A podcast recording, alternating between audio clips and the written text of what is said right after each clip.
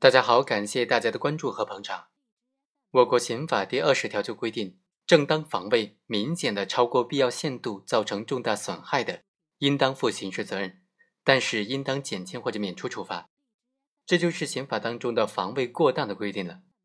防卫过当其实它也是符合防卫意图、防卫起因、防卫对象、防卫时间等等正当防卫的条件的。正当防卫和防卫过当之间，它的基本要素是相同的。而两者的区别关键在于防卫行为有没有控制在合理的限度之内。这个合理的限度呢，就是刑法第二十条所规定的这个了，要明显超过必要限度，造成重大损害，那么就是防卫过当了。在防卫过当的过程当中，怎么样理解这个限度的标准呢？一个就是超过必要限度，第二造成重大损害。在接下来的两期节目当中，我和大家仔细的来分析一下防卫过当必备的两个要素该怎么理解。本期就和大家来分析一下防卫过当当中的超过必要限度该怎么理解呢？我们还是透过这个案例和大家简单的分析一下。二零一五年的十月份，高洪胜怀疑和他共用一块电表的住户偷电，并且向电信部门进行了举报，但是电信部门的工作人员。没有调查出相关的结果。二零一五年十一月十四日，李某就和他的同居女友分手了。被害胡某、张某等人就找到李某进行劝解，之后他们就一起吃饭饮酒。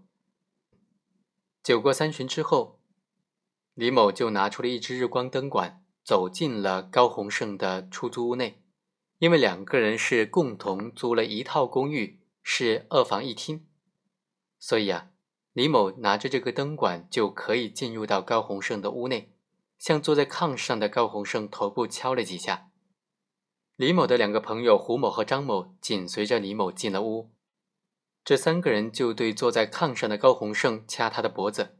高洪胜右手从被子下面拿出了一把单面的尖刀，刺进了胡某的胸膛一刀，直接就导致了被害人胡某死亡了。那么，在这个案件当中，本案的被告人他究竟是构成正当防卫还是防卫过当呢？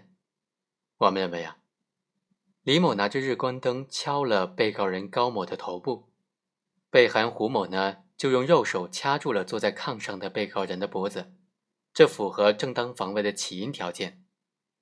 高某在被胡某掐住脖子的情况之下实施反击，他的目的在于保护自身的人身权利不受侵犯。这符合正当防卫的防卫意图条件。高某所反击的对象是对他正在实施侵害行为的胡某，他的行为也符合正当防卫的对象条件。由于胡某掐脖子的行为正在进行，高某进行的反击行为也符合正当防卫的时间条件。要判断高某的行为是正当防卫还是防卫过当，关键就在于认定防卫行为有没有超过必要限度，造成重大损害。有没有超过必要限度呢？刑法当中规定的是明显的超过必要限度，怎么判断呢？首先，应当考察防卫行为是否足以制止不法侵害。当然，由于防卫行为的目的是要制止不法侵害，所以防卫行为的强度也可以适当的高于不法侵害行为的强度。第二，可以考察这个防卫行为实施的时候有没有紧迫性，在紧迫性较高的情况之下。对防卫行为强度的控制不能够要求太高了。第三，应当从防卫行为所保护的法益的重要性程度进行分析判断。当防卫行为保护重大的法益，对防卫行为限度的控制可以相应的放宽。当然，我和刑法当中在超过必要限度之前增加了“明显”这一修饰词，这就意味着，即使防卫行为超过了必要限度。只要超过的限度程度没有那么高，也仍然应当认定为符合正当防卫的限度条件的。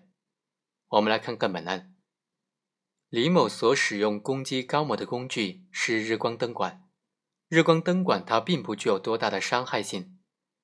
胡某并没有携带任何的器械，而是单手掐住了高某的脖子，并且李某和张某正在对他进行拉拽，以制止他实施伤害行为。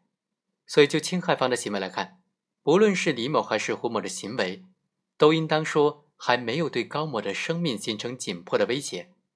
就防卫人高某的行为来看，他直接的以尖刀反击，并且导致了胡某的死亡。从攻击的部位是心脏，以及造成肋骨断裂的这两点来看，他反击的力度是非常大的，具有严重的攻击性。高某的行为和李某、胡某等人的侵害行为相比，不具有相当性。所以，本案当中应当认定高某的防卫行为已经明显的超过了防卫的必要限度。好，以上就是本期的全部内容，我们下期再会。